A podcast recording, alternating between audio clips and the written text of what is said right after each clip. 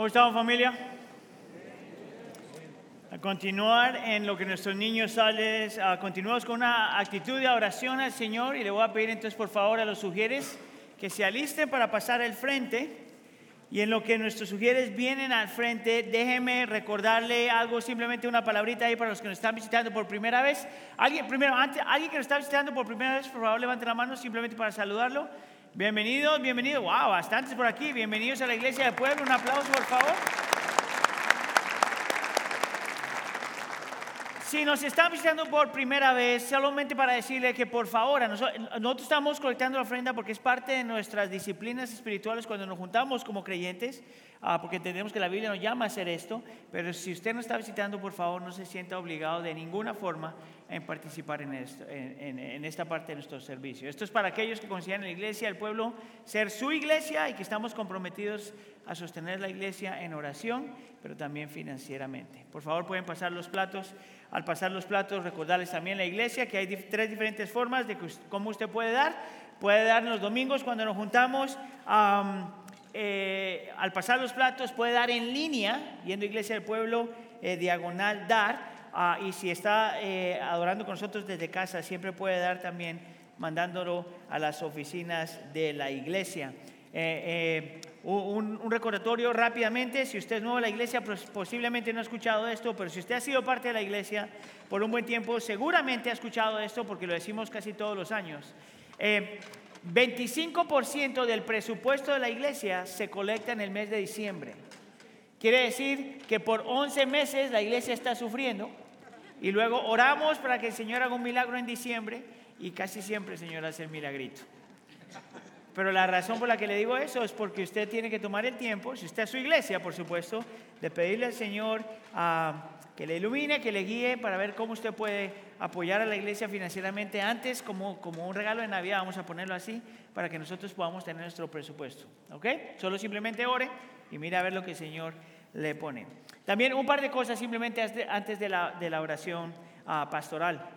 Eh, para ustedes que, conocen, que viven en West Chicago, posiblemente han escuchado de un incendio que pasó, tomó lugar en, en Main Park Apartments uh, la semana pasada. Eh, Main Park es un lugar donde nosotros también tenemos parte de nuestro ministerio Puente del Pueblo, hemos estado sirviendo ahí ya por varios años, pero este fuego afectó a 100 personas, 25 familias, um, y ha sido familias que de, en, en cuestión de minutos se quedaron sin hogar.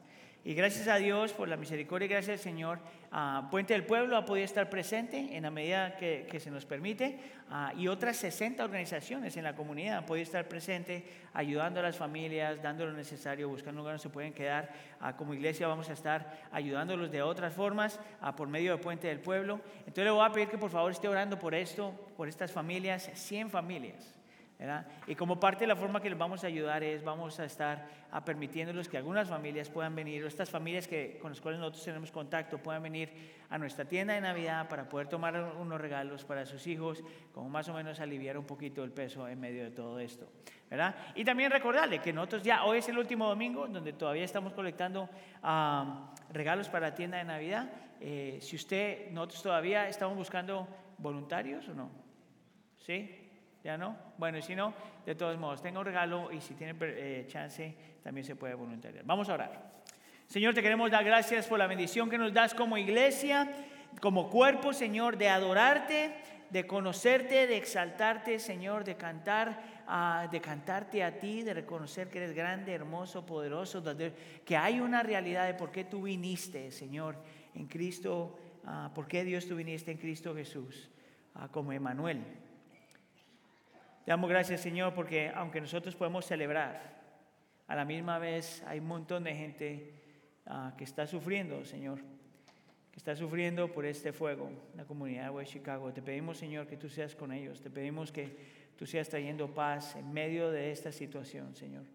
Te pedimos, Señor, que nos permita a nosotros, como iglesia del pueblo, a, través de Puente del Pueblo, ayudar y servir en la medida de nuestras posibilidades, Señor. Te pedimos, te damos gracias por las otras comunidades, otras organizaciones que han estado sirviendo también, Señor. Te pedimos que tú encuentres y proveas para esta gente, Señor, lo que necesiten. Que si al fin y al cabo, Señor, ellos han sido creados también a tu imagen y semejanza. y necesitan, Señor, la dignidad de poder vivir en un lugar para ellos y sus familias, Señor. Por favor, provee. Te pedimos, Señor, que tú hables a nosotros en esta tarde, a nosotros entrar ya en la temporada de Adviento. Pedimos por la presencia, el poder y el ministerio del Espíritu Santo, Señor, que tú ilumines nuestras mentes, Señor, muevas nuestros afectos para que así nuestra voluntad también sea afectada. Te lo pedimos, por favor, en nombre de tu Hijo Jesús. ¿Y todos decimos? Ok, vamos a empezar con esto. ¡Feliz Navidad! ¡Qué aburrimiento tan criminal! ¿Ve? Él sí lo entiende. Vamos a hacerlo otra vez. ¡Feliz Navidad! Ahora sí. Un poquito exagerado, pero bueno, está bien. Nadie es perfecto. La razón por la que empiezo así es porque para nosotros cristianos esta época es todo acerca de la Navidad. Nosotros no solamente estamos esperando hasta el 24 para celebrar, nosotros en realidad toda esta época es acerca de la Navidad y es porque y es Navidad porque hablamos de cuatro temas que en realidad son cuatro anhelos que todos tenemos, que es el anhelo de la esperanza, el amor, el gozo y la paz. Todos nosotros queremos eso. Esperanza, amor, gozo y paz. Y son las cuatro cosas y muchas más las cuales Cristo vino a traer. Por eso es que Él viene. Por eso y mucho más, para poder que nosotros, aquellos que hemos puesto nuestra fe en Él, podamos experimentar esperanza, amor, gozo y paz. Lo que vamos, esta es nuestra tradición. Todos los años nosotros durante esta época hablamos de esto. Ah, pero este año vamos a hacer algo un poquito diferente, porque vamos a cantar. Vamos a cantar durante la temporada de Adviento. Vamos a cantar acerca de la esperanza, del amor, del gozo y la paz. Es más, hoy voy a hacer mi debut como pastor de adoración. Para que vea. Mentira, no aplaude porque no voy a hacer eso. Nomás estaba probando. Si yo hago eso, echo a perder la iglesia. Hay una razón por la que tenemos un equipo que sí tiene ese talento. Pero sí vamos a cantar. Y vamos a cantar porque yo entiendo que la Biblia me muestra a mí que los cristianos cantan. Mire, yo no creo que tengo que convencer muchos aquí, por lo menos los que están sentados cerca a mí, yo no creo que tengo que eh, eh, convencerlos de que cantar es algo bíblico. Pero hay veces si se encuentra uno que otro cristianito por ahí que tú dices, ¿por qué, este, por qué este, esta persona no canta? Y yo creo que muchas veces, porque nosotros no entendemos bien por qué es que la Biblia nos pide que canten, que cantemos. ¿no? ¿Sí? Nosotros cantamos porque Dios se lo merece. Nosotros le cantamos a Él porque Él es digno de toda gloria, honra y alabanza. ¿Verdad? Amén. Nosotros cantamos porque le encaja, dice la escritura, dice los salmos, le encaja a Él que le cantemos. Amén. Amén. Nosotros cantamos porque la Biblia nos manda cantar. No nos dice que cante cuando estás de buenas, no te dice que cante cuando sientes que debes cantar, no, te manda a cantar. Amén. Nosotros cantamos porque fuimos creados para cantar. La creación canta alabanzas a su creador y nosotros somos parte de la creación, por lo tanto, nosotros debemos cantar porque somos parte, para eso fuimos creados. Amén. Nosotros cantamos porque tenemos todas las razones en el mundo de por qué cantar. Si tenemos un Dios que es grande, hermoso, magnificente, perfecto, lleno de misericordia, gracia y amor, la reacción más normal de una persona que ha entendido y visto eso es cantar. Amén. ¿Qué si yo le digo que hay algo, una razón, que por lo general eh, se ignora de por qué es tan importante cantar? Y es porque muchas veces se nos olvida que el canto hacia el Señor es un instrumento en las manos de Dios para nosotros aprender a creer. Tú cantas para ayudarle a tu fe. No solamente cuando cantamos, no solamente nuestra mente está envuelta, empapada de la realidad de, que Dios, de quien Dios es y lo que puede hacer y lo que ha hecho, pero también tus emociones y afectos se mueven. Y eso ahí es donde viene la transformación. Parte de la razón por la que nosotros debemos cantar y cantar con ganas es porque cuando cantamos estamos aprendiendo a creer a creer lo que decimos. Ah, mire, eh, el, teólogo Jonathan Edwards, un, un, teólogo americano hace muchos, probablemente mucha gente dice uno de los mejores teólogos americanos, pero él tenía una ilustración que me llamaba mucho la atención. Él decía que hay una gran diferencia, por ejemplo, cuando tú piensas en la miel, hay una gran diferencia en tu saber todo acerca de la miel, todas las, todos los detalles, toda la información, todo lo que tú quieres acerca de la miel, pero hay una gran diferencia entre saber toda esa información acerca de la, de la miel y haber probado la miel. Son dos cosas completamente diferentes. Amén. Para mí el canto es muy parecido a eso.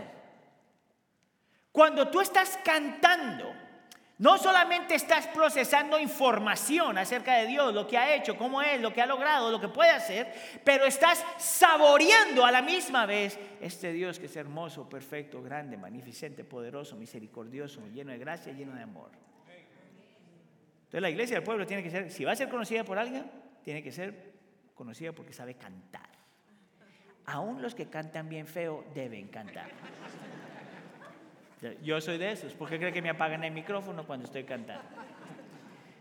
Ahora, vamos a cantar entonces, pero como yo no soy líder de alabanza y yo no quiero destruir la iglesia, vamos a cantar de una forma diferente. Vamos a cantar con cuatro canciones a lo largo de esta serie, que son canciones en el libro de los Salmos, porque los Salmos son canciones. Y vamos a cantar hoy acerca de la esperanza. Al estudiar juntos el Salmo 80, que aunque no vamos a cantarlo, nuestro corazón sí puede cantar. Te lo voy a pedir por favor que se ponga de pie para la lectura de la escritura como una evidencia ah, de reverencia al Señor y su palabra. Y en lo que se pone de pie, estas son las tres preguntas que voy a responder. Voy a, voy a responder la pregunta, ¿qué es la esperanza? ¿Por qué la esperanza? ¿Y por qué Adviento? ¿Qué es la esperanza? ¿Por qué la esperanza? ¿Y por qué Adviento? ¿Qué tiene que ver eso con la Navidad? Si está conmigo todavía, diga, aquí estoy. Salmo 80, empezando en el versículo 1. La escritura dice así. Presta oído, oh pastor de Israel, tú que guías a José como un rebaño, tú que estás sentado más alto que los querubines, resplandece Delante de Efraín, de Benjamín y de Manasés, despierta tu poder y ven a salvarlos, a salvarnos. Versículo 3. Restauranos, oh Dios, y haz resplandecer tu rostro sobre nosotros y seremos salvos. Oh Señor, Dios de los ejércitos, ¿hasta cuándo estarás enojado contra la, contra la oración de tu pueblo? Les has dado a comer pan de lágrimas y les has hecho beber lágrimas en gran abundancia. Nos haces objeto de burla para nuestros vecinos y nuestros enemigos se ríen entre sí. Versículo 7. Oh Dios de los ejércitos, restauranos. Haz resplandecer tu rostro sobre nosotros y seremos salvos. Tú removiste la vid de Egipto, expulsaste las naciones y plantaste la vid, limpiaste el terreno delante de ella, echó profundas raíces y, llenó la tierra. Los montes fueron cubiertos con su sombra y los cedros de Dios con sus ramas. Extendía sus ramas hasta el mar y sus renuevos hasta el río. ¿Por qué has derribado sus vallados de modo a que la vendimian todos los que pasan de camino? Versículo 13. El puerco a Montés la devora y de ella se alimentan todo lo que se mueve en el campo. Oh Dios de los ejércitos, vuelve ahora, te rogamos, mira y ve desde el cielo y cuida esta, esta vid. La cepa de tu diestra ha plantado y el hijo que para ti ah, has fortalecido. Versículo 16, es, está quemada con fuego y cortada ante el reproche de tu, reproche de tu rostro, perecen. Sea tu mano sobre el hombre de tu diestra sobre el Hijo de Hombre para que, que para ti fortaleciste. Entonces no nos apartaremos de ti. Avívanos, invocaremos tu nombre.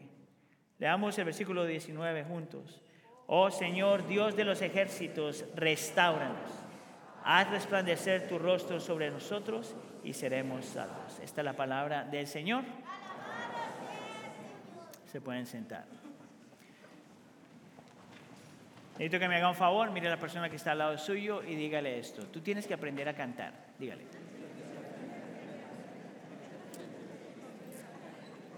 Yo nunca entiendo por qué yo les pido que digan una cosa que toma como dos segundos y la conversación sigue de largo.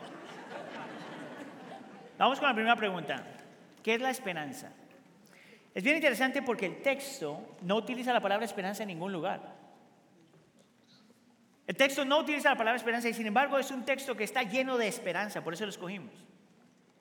Para darte un poquito de contexto, este es, un, es un salmista que está hablando de la realidad del pueblo de Israel. Y está compartiendo de la lucha del pueblo de Israel, porque aparentemente en el contexto del texto, ah, el pueblo de Israel, las tribus del pueblo de Israel se han dividido y tienen problemas internos y tienen problemas el uno contra el otro. Y porque han hecho eso, Dios ha traído disciplina sobre su pueblo y por lo tanto están llenos de dolor, llenos de sufrimiento, llenos de pena. Porque Dios ha traído disciplina sobre sus vidas. Y sabemos eso, por ejemplo, porque el versículo 4 te lo expresa de esta forma. Oh Señor, Dios de los ejércitos, ¿hasta cuándo estarás enojado contra la oración de tu pueblo? Nota que el salmista te lo dice desde el principio, que Dios está enojado con su pueblo y porque Dios está enojado con su pueblo es la razón por la que ellos están en medio de sufrimiento. Nos está hablando de la disciplina de Dios. Ahora, este no es el único lugar donde lo podemos ver, pero lo vemos en los versículos 5 y 6, por ejemplo. Noten el versículo 5, les dice, les, hablando de Dios, les has dado a comer pan de lágrimas, hablando ah, de una forma poética, y les has, tú Dios, les has hecho beber lágrimas en gran abundancia. Bien claro, versículo 6, nos, tú Dios, haces objeto de burla para nuestros vecinos y nuestros enemigos se ríen entre sí. Bien interesante porque este hombre te está hablando de que hay un sufrimiento en el pueblo de Dios porque Dios ha traído disciplina sobre ellos. Ahora, de los versículos 11, del 8 al 11, el salmista va a utilizar como una metáfora para describir, hablar del pueblo de Dios y lo llama una viña. Y dice que esta viña, eh, eh, y, está recordando cómo Dios liberó al pueblo de Israel de la esclavitud de Egipto, los sacó de Egipto y luego los colmó de bendiciones, básicamente lo que está pasando. Pero porque ahora esta gente tiene problemas entre ellos mismos, porque no se saben amar como el pueblo de Dios, Dios trae disciplina y mira lo que pasa en el versículo 12. El salmista hace la pregunta, ¿por qué has derribado tus vallados de modo que la la vendimian todos los que pasan ah, de camino. Nota que él dice, básicamente, todas estas bendiciones que nosotros teníamos, ahora las estamos perdiendo. Todos nos están quitando lo que teníamos, no somos lo que éramos. Ahora, es bien interesante porque el salmo es un salmo, es una lamentación, es una categoría de salmos donde la gente se está lamentando por algo. Y es bien interesante porque en esta lamentación, en esta queja que tiene esta, esta gente, el salmista está hablando completamente, en completa paz acerca de un Dios, te voy a mostrar en un segundo, que es amor, pero que a la misma vez es un Dios de disciplina. Lo interesante es que para la cultura moderna, e, esos dos conceptos parece que no van de la mano. Es más, hay gente que ha dicho que el Antiguo Testamento es acerca del Dios de ira y disciplina, pero el Nuevo Testamento es el, el Dios de amor, como si el Antiguo y el Nuevo Testamento fueran dos diferentes historias. Es una sola historia. La historia de redención. El salmista sabe, no tiene ningún conflicto en mirar a un Dios como Dios bueno, poderoso, y te lo vamos a mostrar en un segundo, pero a la misma vez un Dios que disciplina. Es más, yo me atrevería a decir que solamente cuando tú entiendes que Dios es un Dios de amor, es cuando entiendes que Dios, por lo tanto, tiene que disciplinar. ¿Tú sabes por qué? ¿Cuántos de ustedes son padres? ¿O madres de familia? Ok. Si tú ves a tu hijo destruyéndose a sí mismo, no es lo más amoroso disciplinar. ¿Sabes qué no es amoroso? No disciplinar. Si eso es verdad para nosotros a nivel humano, ¿cómo no sería diferente? ¿Cómo no sería ese el caso cuando tenemos un Dios que es santo y bueno? y fiel. Por supuesto que va a traer disciplina porque nos ama. ¿Está conmigo? Ahora, esto es lo interesante, que este hombre nos está enseñando cómo es que nosotros lidiamos con las luchas de la vida. Este hombre nos está mostrando qué es lo que hace un creyente cuando tiene quejas. Mira, el creyente no sale corriendo para ver otro creyente, para quejarse con el creyente, para que los dos se quejen juntos. Hay veces lugar para eso, pero yo no encuentro eso muy saludable.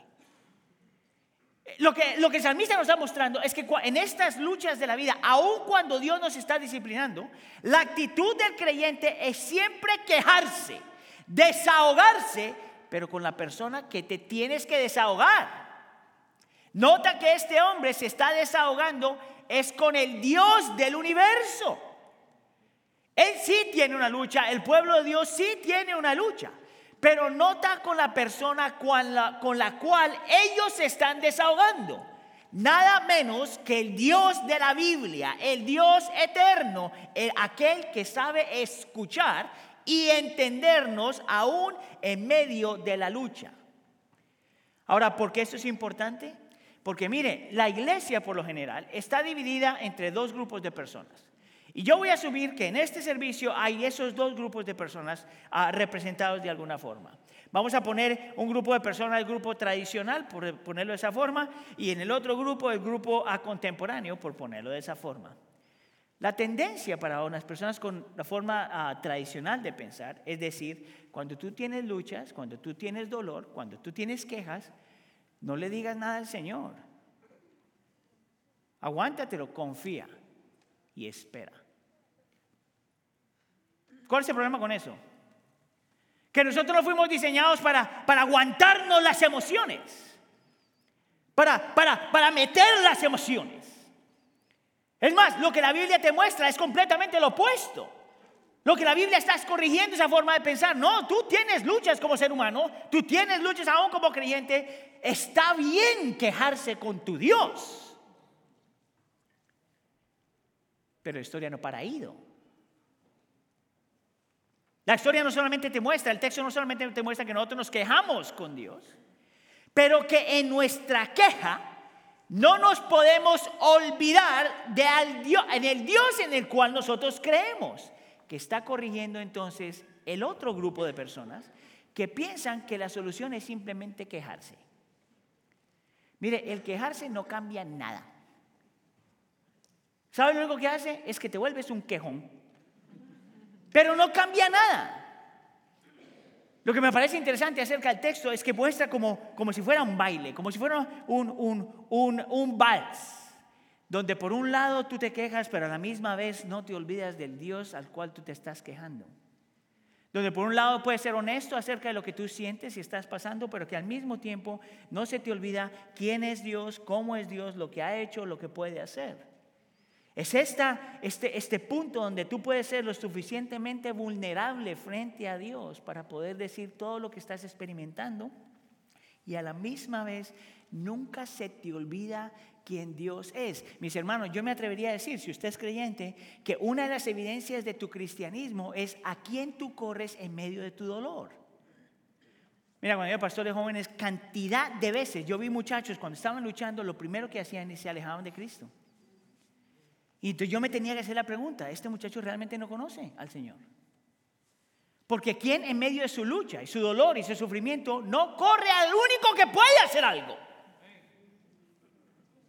Entonces sí, tienes permiso de quejarte, pero quéjate con el cual todavía es Dios. ¿Cómo nosotros vemos esto en el texto? Bueno, lo vemos en los versículos 1 y 2. Note aquí. Presta oído. Esa es la queja. Oh pastor de Israel, tú que estás sentado más alto que los querubines. versículo 2, despierta tu poder y ven a salvarnos. Nota cómo este hombre, en medio de su dolor, en medio de la lucha, en medio de lo que está viendo el pueblo de Israel pasar, en medio de la disciplina de Dios, no se olvida que al Dios con el cual él está hablando es nada menos que el pastor de Israel. ¿Tú sabes por qué eso importa? Porque la responsabilidad de un pastor es de cuidar, proveer, amar y proteger. Eso es lo que hace un pastor. Y este hombre está yendo en medio de su lucha a Dios que sabe que siempre cuida, siempre provee, siempre ama y siempre protege, aunque se está quejando. ¿No tiene la atención? Es más, no solamente llama al Dios con el que está quejando pastor, pero habla con aquel que está sentado, más alto que los querubines, a la persona que tiene el mayor lugar de honor en toda la creación. Y le dice que se despierte, porque tiene el poder para salvar. Esta sí es una queja, pero es una queja que ve a Dios como Dios, aún en medio del dolor. Es más, tenemos otro versículo, el versículo 4. Mira lo que dice, oh Señor, esa es la queja, Dios de los ejércitos. Es bien interesante porque la palabra Dios que se utiliza ahí es el nombre que se utiliza en el Antiguo Testamento para hablar de Dios como Dios de pacto. En medio de su lucha, en medio de su dolor, en medio de su pena, en medio de lo que han perdido, en medio de la disciplina de Dios, todavía Él sabe que al Dios con el cual está hablando es un Dios de pacto, que no se aleja de su pueblo. El Dios de los ejércitos, el Dios que pelea por su pueblo cuando tiene que pelear. Si esta es una lucha, si esta es una queja, pero esta es una queja que ve a Dios como Dios. Es más, el Salmo no para ahí. Te voy a dar otros ejemplos. Mira los versículos 3, 7 y 14. Versículo 3, restauranos, oh Dios, y haz resplandecer tu rostro sobre nosotros y seremos salvos. Versículo 7, oh Dios de los ejércitos, restauranos, haz resplandecer tu rostro sobre nosotros y seremos salvos. Versículo 14, oh Dios de los ejércitos, vuelve ahora, te rogamos, mira y ve desde el cielo y cuida esta vida. Me encanta la palabra restaurar.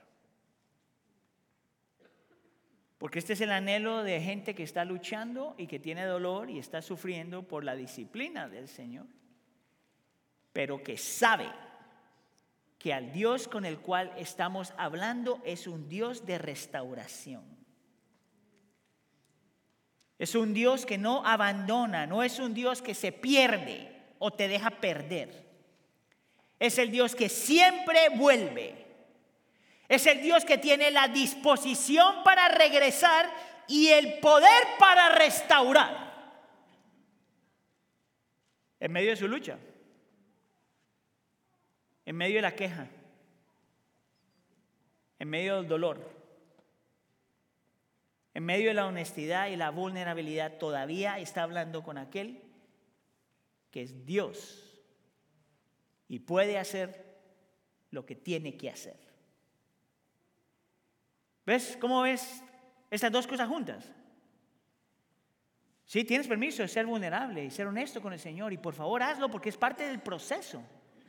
Es parte como encuentras paz y gozo y te, te quita. Es súper interesante. Aún en el mundo de la ciencia, cuando una persona está cargada con ansiedad o, o ataques de pánico, escucha acá porque si es usted le va a ayudar. Aún científicamente hablando, se sabe que cuando tú tienes un ataque de ansiedad o de pánico, si te levantas y escribes todo lo que estás pensando, tu corazón se apacigua. Porque lo estás dejando salir. ¿Sabes cuál es el problema con eso? Es que lo dejas salir, pero eso vuelve. O lo dejas salir y nadie lo puede arreglar. Pero eso no es la realidad para el creyente. Tú lo procesas, tú lo dejas salir, tú hablas, tú muestras. Pero te acuerdas con que aquel con el que estás hablando no es nada menos que el Dios del universo. El Dios que tiene poder, el Dios que es pastor, cuida, protege, defiende y guía. El Dios que no solamente quiere hacer algo por ti, pero puede hacer algo por ti, aún en medio de la lucha. Ahora, alguien tiene que hacer la pregunta, ¿cómo sabe este hombre que Dios va a responder su oración y que eventualmente va a restaurar? Esa es una buena pregunta. Amén. Me da gusto que le preguntó porque yo aquí tengo la respuesta. Fíjense, hay, hay, hay una frase que aparece, por lo menos dos veces, que te dice de dónde sacó este hombre esta convicción de que Dios eventualmente va a restaurar. Y tiene que ver con una frase que ustedes escuchan, la gran mayoría que están en parte de la iglesia, casi todos los fines de semana aquí. Y es la frase, haz resplandecer tu rostro sobre nosotros. ¿Cuántos de ustedes saben qué es eso? Porque yo se los digo todos los fines de semana. Mire, esa frasecita, cuando habla del rostro, es una forma de hablar poéticamente de no solamente la presencia de Dios, sino la, de la presencia personal de Dios. Lo que este hombre está pidiendo, él sabe que Dios, que este Dios al cual está orando, el pastor que cuida, defiende, guía y protege, este Dios que es todopoderoso, este Dios que puede restaurar, que, que, no se queda lejos, que hace un pacto con su gente y hace algo, este Dios al que está, Él va a regresar y va a hacer algo y va a restaurar porque es un Dios que está presentemente, personalmente presente. Es un Dios que no solamente está ahí, pero que es personal. Ahora, mire, se lo voy a ayudar a entender para que usted vea cuál es la diferencia. Es posible estar presente sin ser personal. ¿Quieres que te lo muestre? Tiene que decir que sí, porque si no, no puedo predicar. Gracias. ¿Cuántos de ustedes han estado alguna vez en una cena con un montón de gente? Okay. ¿Cuántos de ustedes nunca han estado en una cena? Porque qué triste la situación. Ok, vamos a preguntar otra vez. Si esta relación va a funcionar, usted tiene que participar. ¿Cuántos de ustedes han estado alguna vez con una cena con un grupo de personas? Levante la mano. Gracias. Ok. Cuando tú estás cenando con un grupo de personas, tú, tú puedes ver, vamos a decir que es una mesa redonda grande, right? Y tú puedes mirar a, tú puedes mirar a la gente. Y todo el mundo está presente, todo el mundo se está divirtiendo, todo el mundo está comiendo bien, todo el mundo está juguito, agüita, porque como somos cristianos, entonces solamente eso es lo que se queda ahí. Todo, el mundo está, y tú puedes ver los rostros de la gente, y tú, tú puedes disfrutar de la presencia, pero, pero en esa cena tú no estás personalmente con todo el mundo. ¿Sabes con cuáles tú estás realmente, no solamente presente, pero personalmente presente? Con los que están al lado tuyo si te cae bien. Porque si no, pues lo ignoras y miras para el otro lado. Pero si te cae bien, tú tienes, estás presentemente personal, personalmente presente cuando volteas tu rostro y tienes una conversación rostro a rostro. Es completamente diferente. Esa relación en ese momento es completamente diferente. Mira, es la razón por la cuando tú te metes en un elevador, todo el mundo mira para el frente. ¿Por qué? Porque aunque todo el mundo está presente, tú no puedes ser personal con un montón de gente que no conoces. Que bien es interesante porque yo he hecho eso. Simplemente para fastidiar. Me siento, me meto en el elevador y me doy la vuelta. ¿Tú sabes por qué? Porque el estar rostro a rostro rompe la barrera y te hace mucho más personal. Escucha acá. Eso es lo que este hombre entiende. Acerca del carácter y la naturaleza de un Dios que no solamente te ama, pero que no sabe amar a la distancia.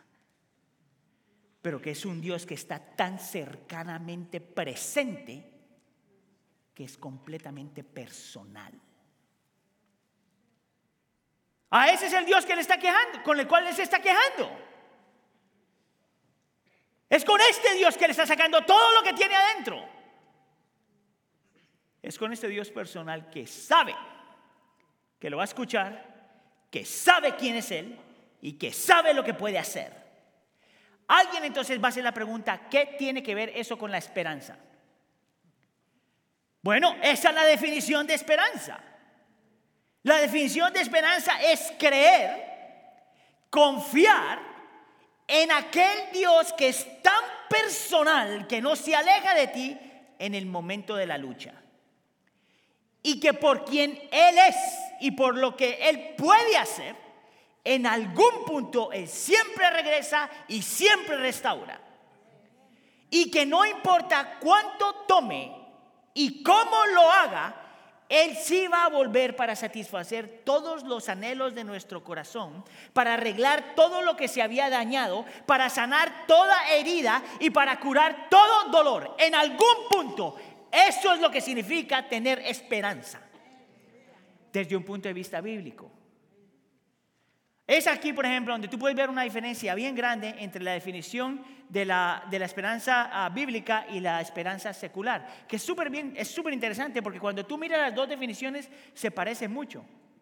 Es más, nosotros nos podemos confundir. Déjame te voy a explicar, déjame te leo cómo el mundo secular define la esperanza. Escucha acá. Es un sentimiento de, de expectativa y un deseo de que suceda algo determinado. Es esperar que las cosas cambien. Un sentimiento de confianza. Querer que algo suceda. Eh, eso se parece a lo que nosotros diríamos. Nosotros queremos que las cosas cambien. Nosotros queremos que las cosas se mejoren. Nosotros queremos la restauración. Nosotros queremos experimentar todo eso. ¿Cuál es la diferencia? Bueno, esto es lo que yo llamaría, a un punto de vista secular, lo que se llamaría un, un optimismo humanista. Es cuando un grupo de personas tienen esta esperanza en que las cosas se van a mejorar simplemente porque se van a mejorar. Es este optimismo donde tú dices, bueno, todo va a tomar su curso y al fin y al cabo todos vamos a ganar. La naturaleza va a encontrar su rumbo y todo va a quedar bien. O todo se va a mejorar porque yo lo voy a hacer, o tú lo vas a hacer, o alguien lo va a hacer. Esa es la razón por la que en el mundo secular y también para muchos creyentes tenemos, ponemos tanta esperanza en el dinero, en los dones, en la iglesia, en la política, en un presidente, en las leyes de inmigración, es poner tanta esperanza en algo o alguien que simplemente te puede dar un optimismo humanista. Pero esa no es la realidad del creyente. El creyente tiene una esperanza porque tiene la convicción de quien Dios es y lo que Dios puede y quiere hacer. No es solamente un optimismo humanista. Es porque ponemos nuestra esperanza en la persona correcta. Ahora, ¿por qué eso es tan importante? Porque no solamente estamos definiendo lo que es la esperanza, pero ¿por qué la esperanza es tan importante? Punto número dos. Mire, yo voy a, hacer, voy, a, voy a poner esta declaración de esta forma. Nadie puede vivir sin esperanza. Todos por naturaleza somos gente de esperanza. Toda humanidad, todo ser humano en la humanidad quiere que las cosas se mejoren. Es por eso es que nos gustan tanto las películas con los, en inglés, de happy endings. Cuando al fin el héroe gana, el novio y la novia se juntan, se casaron y fueron felices. ¿Cuándo? Para siempre. Hay algo en la naturaleza del ser humano que siempre quiere que las cosas sean completamente restauradas. Es la razón por la que cada cuatro años viene un político y te promete un mejor futuro. Porque los políticos saben que es imposible vivir sin esperanza. Es más, tengo una tentación criminal de utilizar un eslogan, pero voy a perder amigos.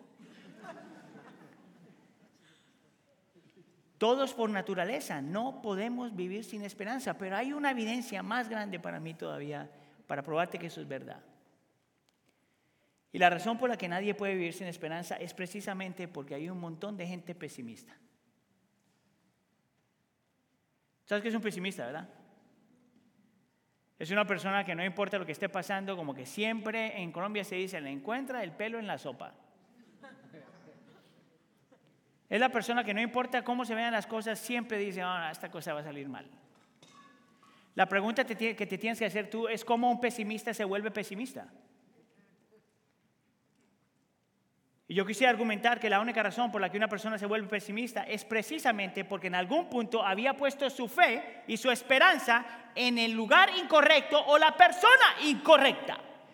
¿No has escuchado a alguien cuando dice, es por eso es que yo no creo en el amor? ¿Por qué no cree en el amor? Porque se enamoró de la persona incorrecta.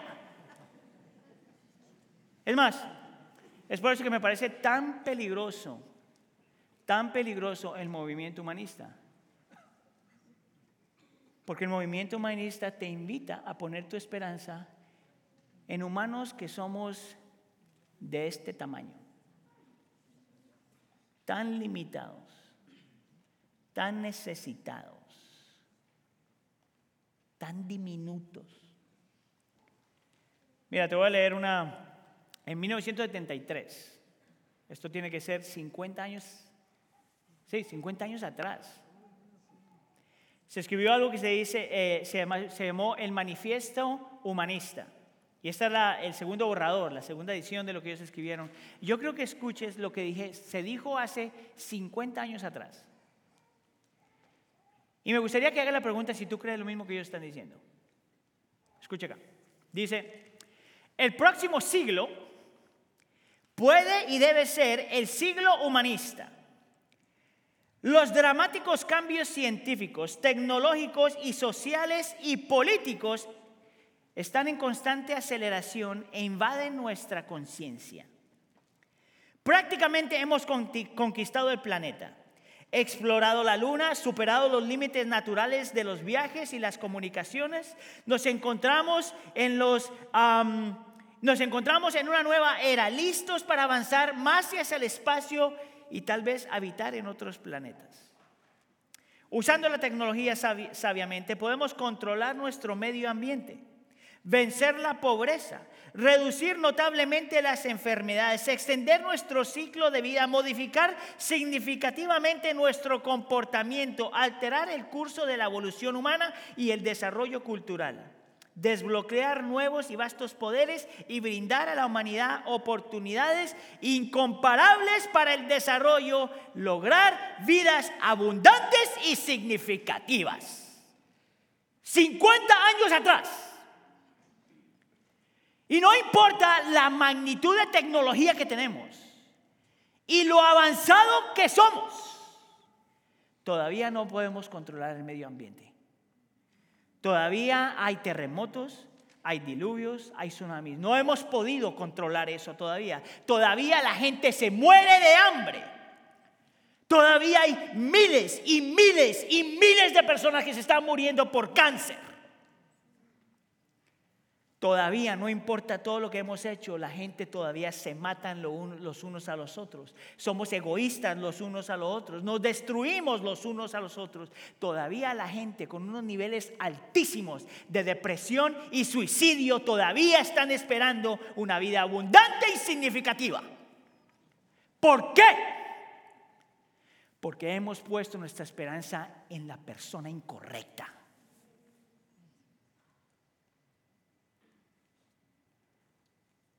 Cuando tú estás luchando,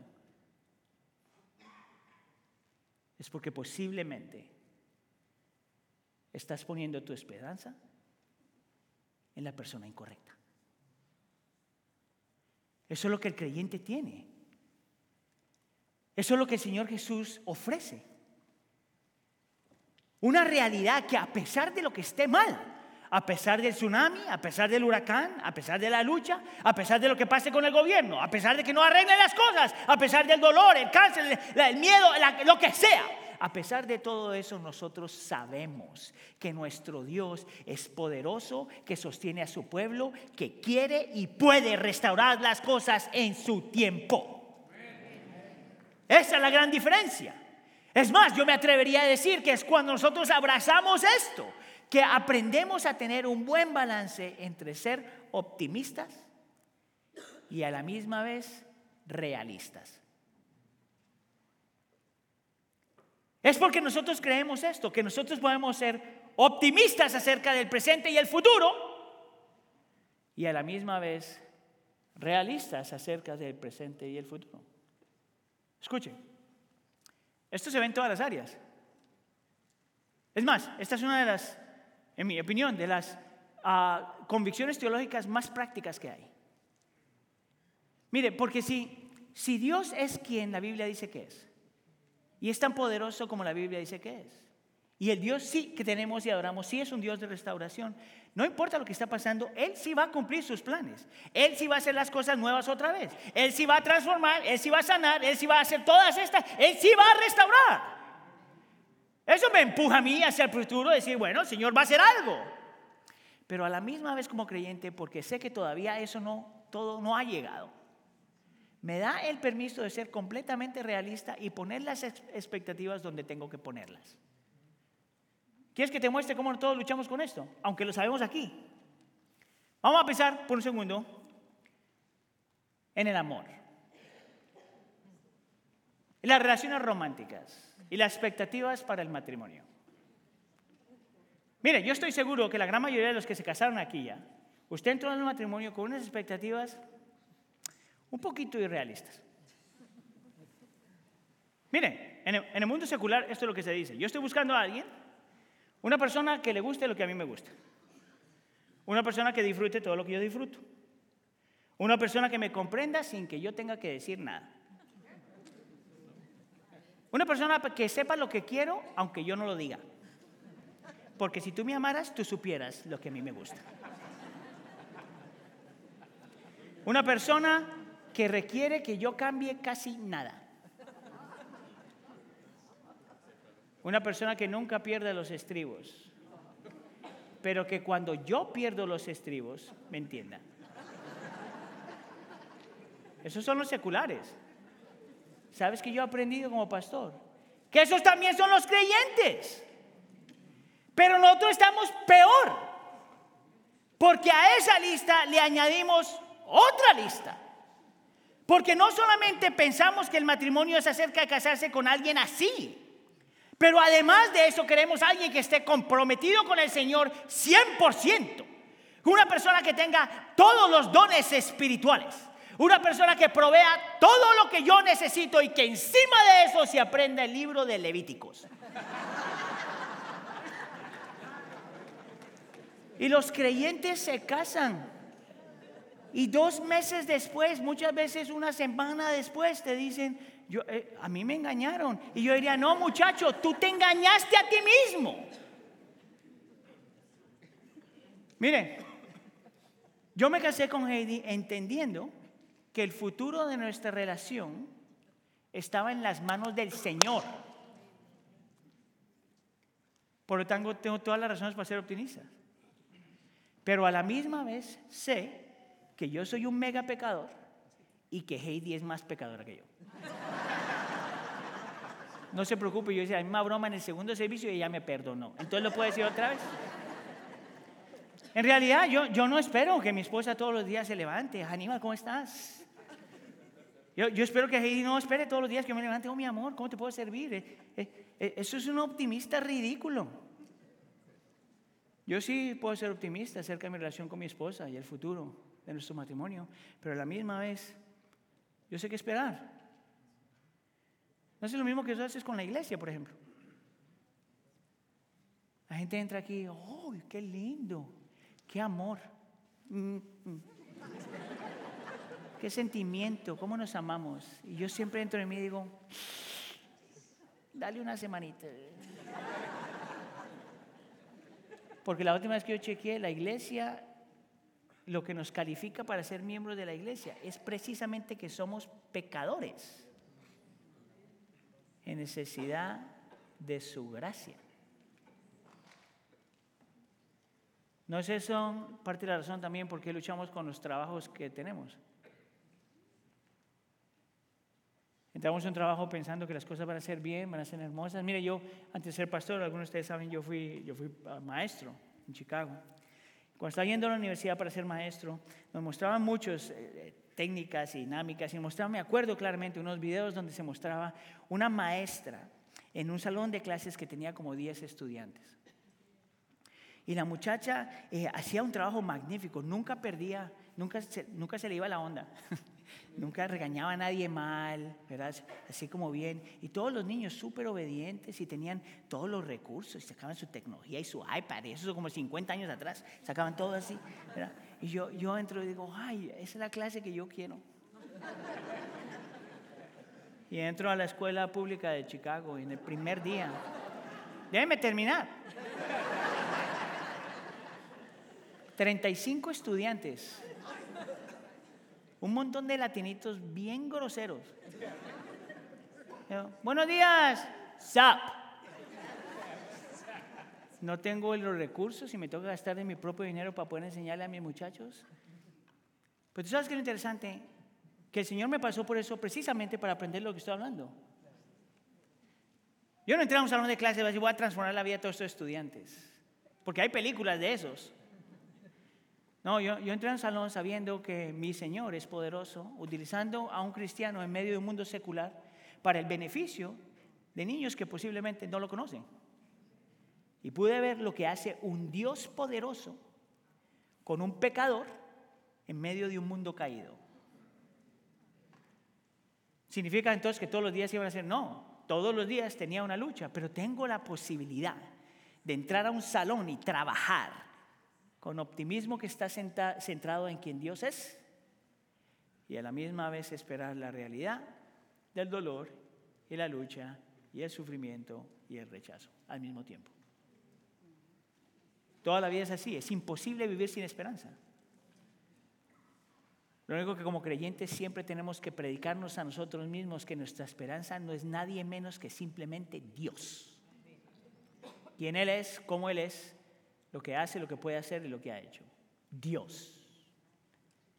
Hágame favor, mire a la persona que está al lado suyo y dígale, tu esperanza tiene que ser solo Dios. Ahora, lo interesante de este salmo es que no solamente nos da permiso para quejarnos, no solamente nos recuerda al Dios con el cual nosotros nos quejamos, no solamente nos recuerda que este Dios es pastor, poderoso y es un Dios que siempre regresa, nunca abandona y siempre restaura. Pero tú tienes que hacer la pregunta al texto es, ¿cómo sabemos y cómo sabía él que eso sí iba a pasar? Y es bien interesante porque el Salmo, punto número 3, ¿cuál es la relación entre esto y Adviento? ¿Cuál es la relación entre todo esto que hablamos y la Navidad?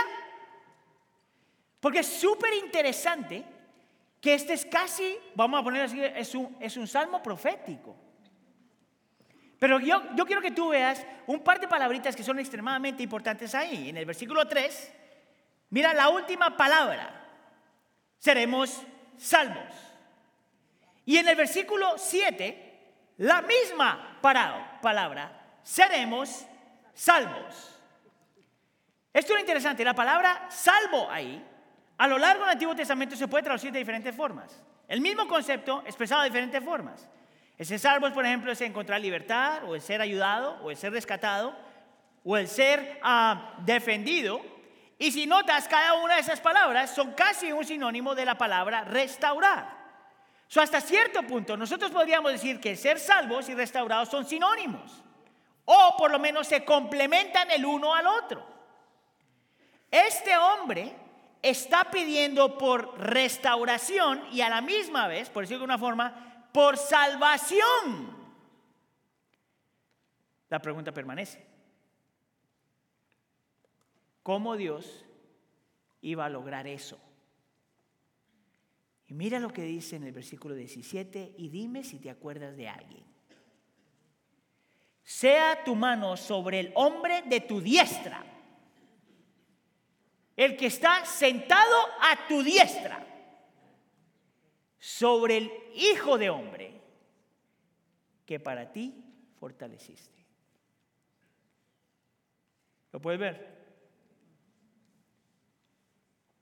El salmista de alguna forma, bajo la influencia del Espíritu Santo, sabía que la forma que esta restauración se iba a cumplir es cuando el, hombre sentado a la diestra del Padre, el Hijo del Hombre, viniera a salvar, a restaurar. Y para nosotros, en el Nuevo Testamento, es Cristo Jesús. ¿Sabes qué es interesante? El Nuevo Testamento tiene otra canción. Una canción que María cantó cuando le fue revelada quién iba a ser su hijo. ¿Tú sabes cuál es la primera estrofa que ella canta? Mi alma engrandece al Señor y mi espíritu se regocija en Dios de mi salvación. ¿Tú sabes por qué María cantó? Porque de alguna forma entendió que Cristo Jesús vendría a ser su propia salvación. El mismo Cristo que se encuentra en el Salmo 8, 80. Aquel que vendría a ser el ejemplo, la muestra de Dios hecho hombre. Para mostrarnos no solamente que nos ama tanto como pastor, y que simplemente lo dice, pero que viene y se hace hombre para ser nuestro pastor, que nos cuida, nos protege, nos guía y nos defiende. Para ser la evidencia del Dios grande y poderoso en forma humana. El mismo Dios que vino a traer el pacto de que no nos abandona. Y el mismo Dios que es tan personal que tenía que meterse en nuestro mundo. Y que luego vive, muere y resucita para decirnos que está con nosotros hasta el fin del mundo. Esta Navidad vamos a cantar y vamos a cantar con esperanza, porque el Dios que nosotros le cantamos es el Dios de esperanza. Amén. Señor, te damos gracias porque como creyentes, Señor, no hay ninguna razón de por qué dudar de que tú realmente restauras, salvas, transformas y no solamente también haces eso, pero escuchas. Y sabemos, Señor, que eso es verdad porque Cristo Jesús vino, se volvió un hombre, nació en un pesebre, aquel bebé que se llamaría Emanuel, Dios con nosotros. Aquel que viviría la vida que nadie ha vivido, moriría la muerte que todos merecíamos y resucitaría para darnos lo que no merecemos. No solamente tu perdón, no solamente tu recibimiento, pero también recibir la promesa de que estás con nosotros hasta el fin del mundo personalmente y que un día regresarás para restaurar todas las cosas y hacerlas nuevas otra vez. Señor, líbranos de poner nuestra esperanza en cualquier cosa o persona fuera de ti. Ayúdanos, Señor, a poner nuestra esperanza solamente en ti. Te lo pedimos por favor en nombre de tu Hijo Jesús. La iglesia dice...